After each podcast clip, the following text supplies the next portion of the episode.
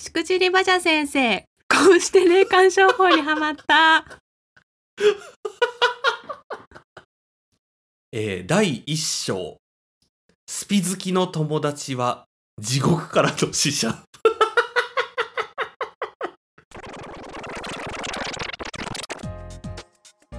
皆さんこんばんは。生きることお疲れ様です。ゲイと女の御殿ラジオしょうちゃんです。こんばんは、バジャです。若くもないけどおばさんでもない、そんなネオバさんの私たちが自意識をこじらせながら偏見と妄想を話す番組です。5点の私たちなのでご容赦ください。ご容赦ください、えー、御殿ネーム似合う服の色がわからないさんです私は今の職場を務めて4年目に入りますリーダーを任されて1年が過ぎましたもう辞めたくてたまりませんしかし星ひとみさんの占いでは今年の転職は良くないと言われました。さらに後役かっこ33歳でググると厄年の間は転職引っ越しは控えるようにとのことでした。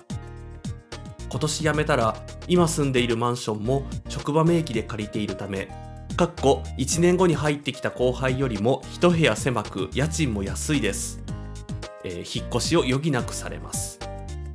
この土地も早く離れたいです。辞めたい気持ちを2年以上我慢したのでもういいですよね。ちなみに神社のおみくじは時期を改め早く進むが良いとメッセージが込められていました。ほぼやめる方向に気持ちがいっているくせにこのようなことを相談してしまい申し訳ございません。お二人でしたらどのようにされるかご意見いただきたくお便りを送らさせていただきました。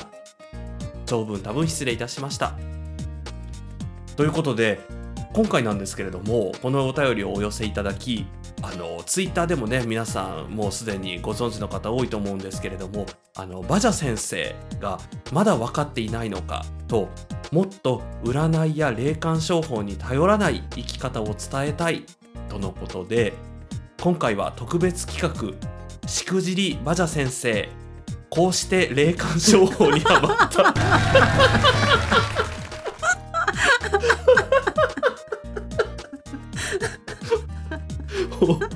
回だけ特別に無料でご教示いただける運びとなりましたそれではバジャ先生お願いいたしますしくじりばじゃ先生、こうして霊感商法にはまった。ちょっと先に私いいですか？はい。もうねダメなんですよこの転職でね その占いに頼ってたらね本当にねあのやりたいことをやりましょうっていうのがねもう結論なんですけどそれでね私さ結構言ってきたよね、霊感商法ダメですよって。そうそうまだ分かってないいかって思いましたそうそうそうそうはい。そう、しかもこのさ似合う服の色がわからないさ結構昔から聞いてくださってるじゃん。うんうん。お便りもね前もいただいて、なんか3回目ぐらいかな、でもお便りいただいたの、だからね、うん。あれそれでもうちらのメッセージが伝わっていないっていうことにね。でもねそれもあの私たちがいけないのかもしれないと思ったの。伝え方がね。もっとちゃんとそう、うん。あのもっとあの具体的にはいちゃんと話せないとやはっぱ人には伝わらないんだなって思いまななるほしてどなるほ今ど回は第1章から第4章まで用意して私の地獄のね話をさせていただこうと思っております。はい、つい前回ねバジャさんの台本がねあまりにもなくてはい困っているっていう話をしたんですけど、今回すんごい書き込まれてるから、もうだってさ伝えなきゃと思って皆さんに。そうだよねうんもうでも今回本当はこれだってさ、ううんちらねいつかマネタイズする時のために取っといてたんだから有料でね話そうって言って、そう、ん。でなんですけどこのうん。お便りを頂戴して大変もう今話さないとまたこう同じようにね、うん。あの失敗してしまう人が出てくるかもしれないというところで、うん。じゃあ早速第1章から始めてみましょうか。はいえー第1章。スピ好きの友達は地獄からの使者。はい。じゃあ1個目皆さんページをねねはい、ページをめくっていただけましたか？はい。スピ好きな友達は地獄からの使者です。えーまずね私がどうして、あのー霊感商法にはまったかと言いますと、まあ、はい。まず最初は皆さんと一緒です。あのー似合う服の色がわからないさんと同じで、まああのね星ひとみさんなんてねもう雑誌の占いのページにも載ってる有名な方ですけど、うん。まあ、そういうこういわゆる付録的なね雑誌の占いページであったりとか、まあ、コンビニで売ってるような某先生の本を読む程度だったんです。はいはいはいはい。はい、そしてあのパワーストーンをつけてる人もねさ結構いらっしゃるじゃないですか。うんで私たまたまあのパワーストーンをつけてるお姉様と知り合ってはいはいはいあなんかその石素敵ですねってなんかこう言ったんですよ。うんうんうんそしたらなんか「親?」みたいなこう興味ある、みたいな感じであのその人がね初めて私今までそれまではもう本当に占いって無料で見るものだったり、まあ、買ってもそのさ某大先生の本を読むくらいだったはいから、はいはいはいあのコンビニでまあよく売ってたね。500そうそうそう500円くらいいだったじゃないですか。うんうんでその人から初めてこう知る人ぞ知る占い師っていうのを教えてもらったんです。でそれはね、電話番号だけなの。こここに電話をするとうん。あの秘書の方が出るからそこで予約をして、その場所をね指定してもらってって言ってねこう、うん。とある東京の都心の一等地のマンションのうん住所をこう聞くわけですよ。えーその電話で？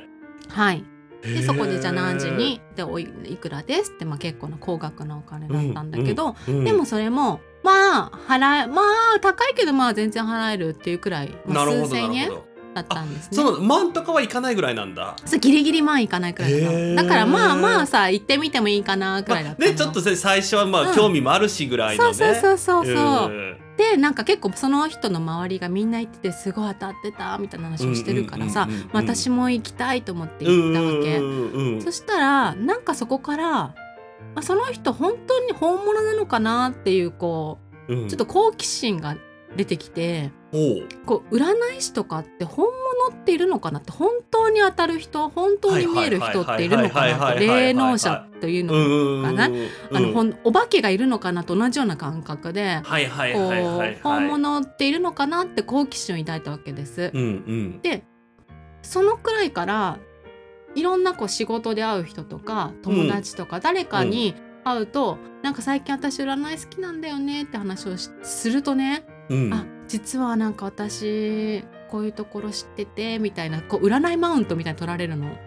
はあなるほどね。私私の方が知る人ぞ知るみたいな。そうそうそうそう。そうするとうん。いろんな人が出てきてさオーラが見えるとか前世が見えるとかはい宇宙の記録がどうのこうのみたいなすごいせ人がいっぱいいるわけ。うん。でまあそれもさ行ってさいろんなマンション行ったりとか雑居ビル行ったりとかいろいろしてまあでもそれでもまあ8,000円くらいから、まあ、5,000円くらい買ったかな？5,000円くらいから、まあ、3万円くらいまで。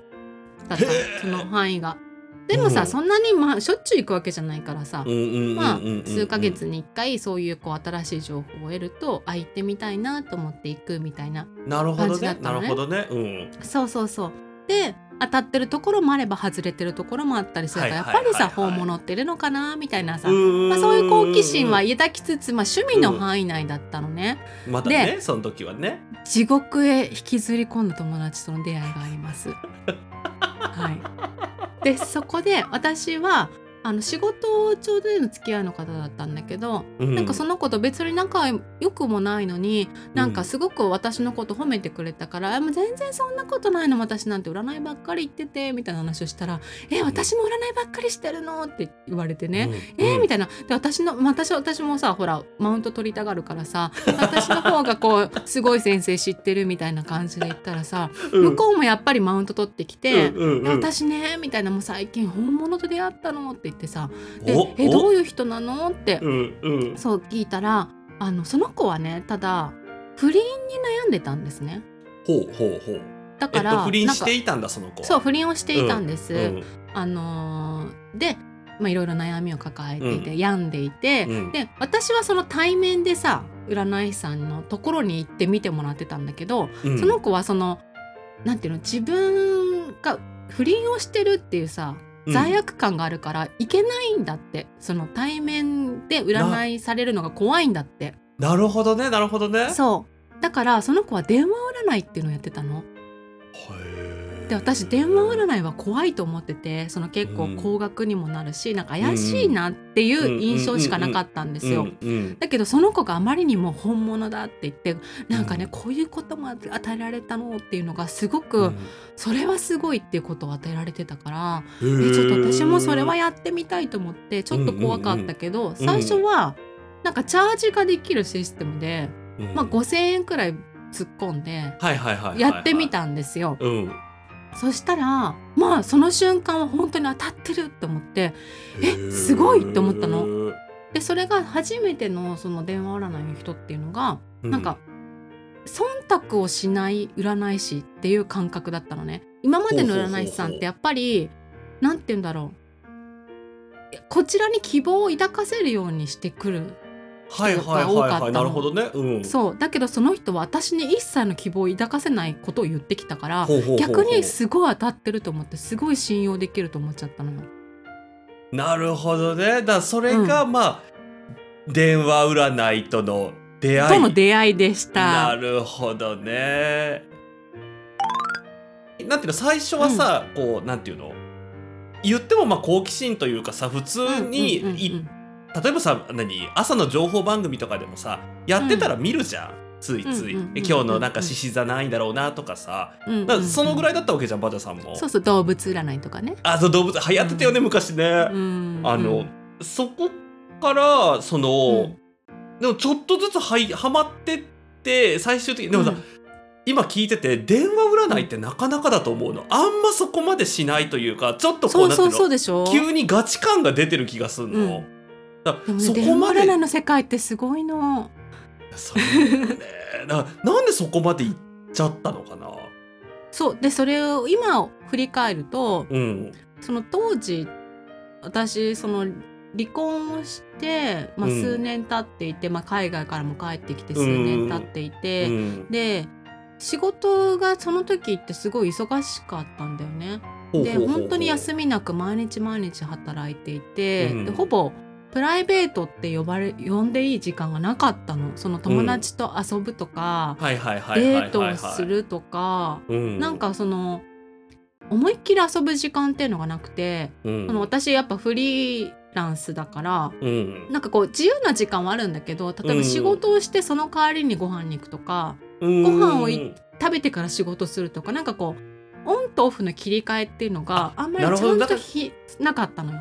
はいはいだから丸一日オフっていう日があんまりないっていう、そうそうそうそう。それでだからそのじっくりとさ自分を見つめる時間もなかったし友達と話す時間もなかったし新しい友達を作ったりそのどっか飲みに行ったりとか時間なかったから自分まあ友達と話すっていうのはあったんだけど、うん、そんなに時間がないからそこまで突っ込んだ話もできないし。なるほどね。なんかねその自分の5点の部分とか、うん、こう悩みまでを話せる相手がいなかったんだよねその時。結構バジャさんの周りってさ、うん、同業者の人とかも多いからさ、あんまりこう私今こんなことで困っててって話しちゃってもっていうのもね、そうそうそうそうそう。でなんかこうしたとしても、うん、あんまりその状況分かってくれる人がいないっていうかさなるほど、ね、やっぱり自分と同じような経験とか同じ状況じゃないと分からないこととかもあるじゃん。まあそうだよね。うん、でなんか多分その時って私も30代前半で、うん、あのやっぱり30代前半の女性って結婚して、まあ、出産とかもしてみたいなさこう周りを見ると結構そういう人が普通って言われている時にあのでねなんかね同じ業界の人なんだけどこう大学が普通のなんていうのまあいい大学を出てる人がいてさ、うんうん、あのまあ慶応とか早稲田とか、そういう大学出てる人がいて、でその人にさ同級生の女ってどんな感じなのって聞いたのその、うん、私と同じくらいの人って、まあ、私はその周りが同業者ばっかりだからその普通のさなんていうのエリートの女性のことってあんまり知らなかったからさ「どんな感じ?」って聞いたらさ、うんうん全然おめえらとちげえわみたいなことすごい吐き捨てるように言われてさ。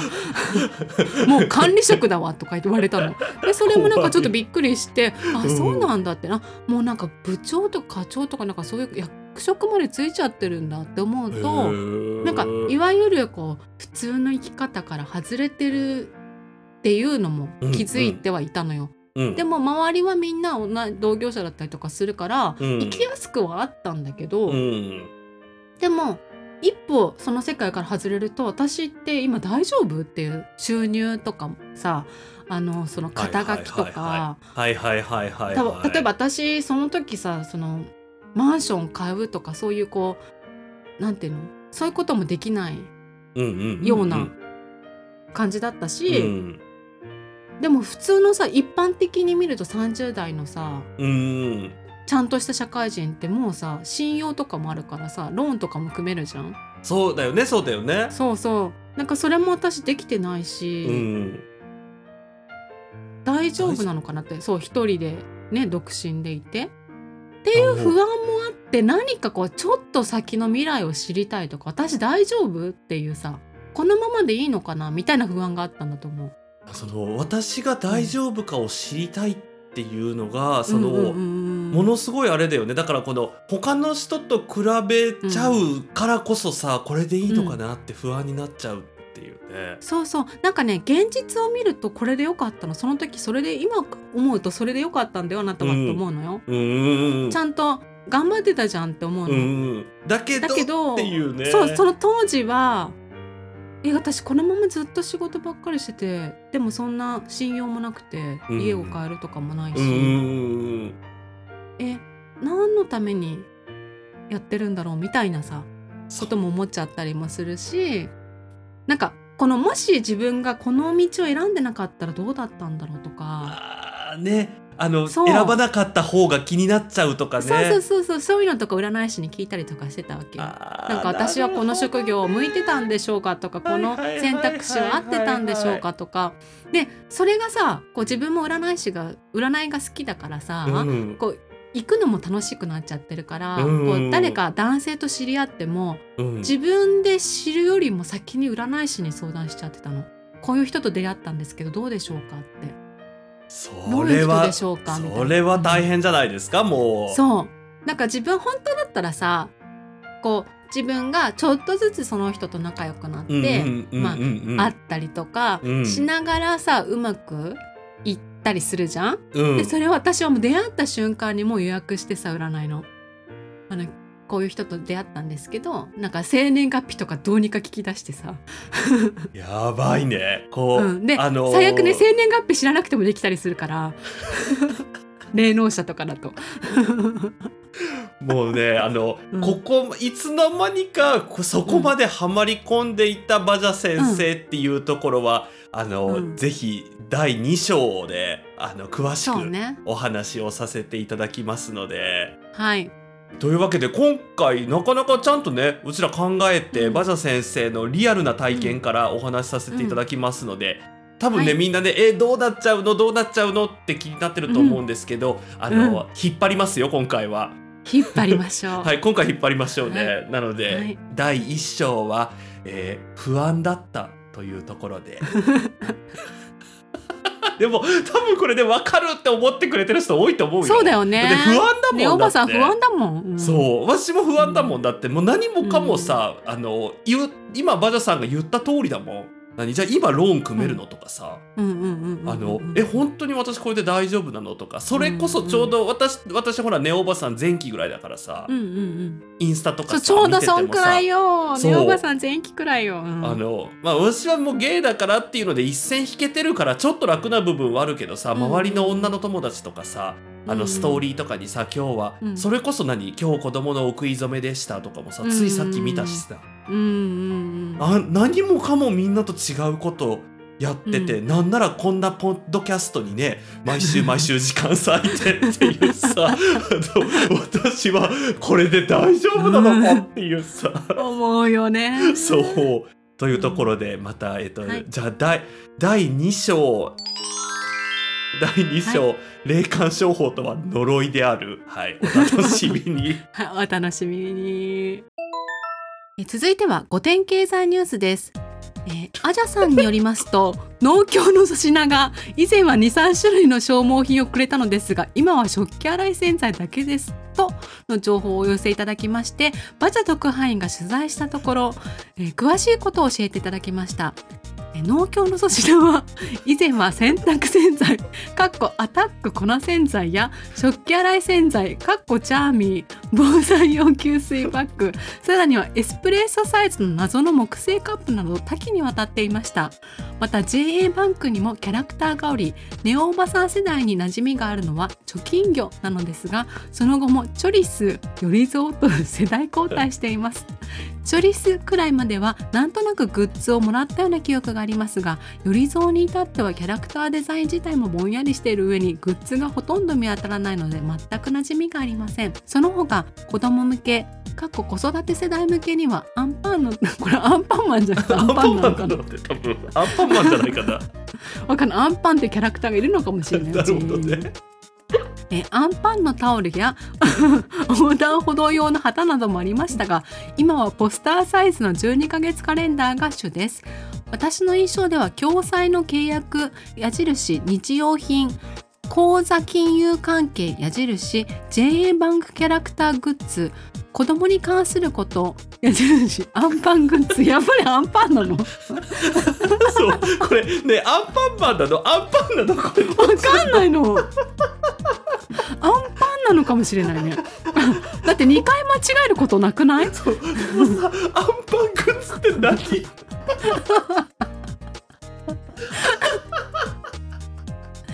えー子子供に関すること矢印アンパングッズだったのですが不景気の影響か今は何のカテゴリーでもほとんどが日用品かっこ食器洗い洗剤2本セットが多いです。皆さんがイメージする薄いフェイスタオルすらもらえることが少なく雑巾にするタオルがなくて困っています。ひどい時はうちわだけの時もありましたが有村架純ちゃんと浜辺美波ちゃんの写真だったのでまあいいかとなりました。えーコメンテーターのしょうちゃんさんこの状況どう見られておりますでしょうか？さすごいねあの前のさあのカンヌレジュースニュースもそうだけどさ急に急に変なコーナーが始まる。あんまりね意外とお寄せいただけなかったので貴そうですね。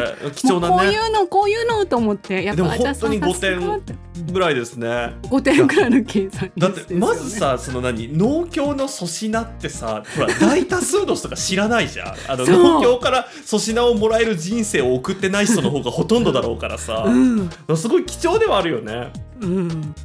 あの粗品困るよね。